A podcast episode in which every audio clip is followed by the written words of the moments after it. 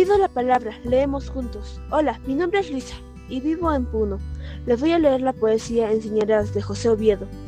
Enseñarás a volar, pero no volarán tu vuelo. Enseñarás a soñar, pero no soñarán tus sueños. Enseñarás a vivir, pero no vivirán tu vida. Enseñarás a cantar, pero no cantarán tus canciones. Enseñarás a pensar, pero no pensarán como tú.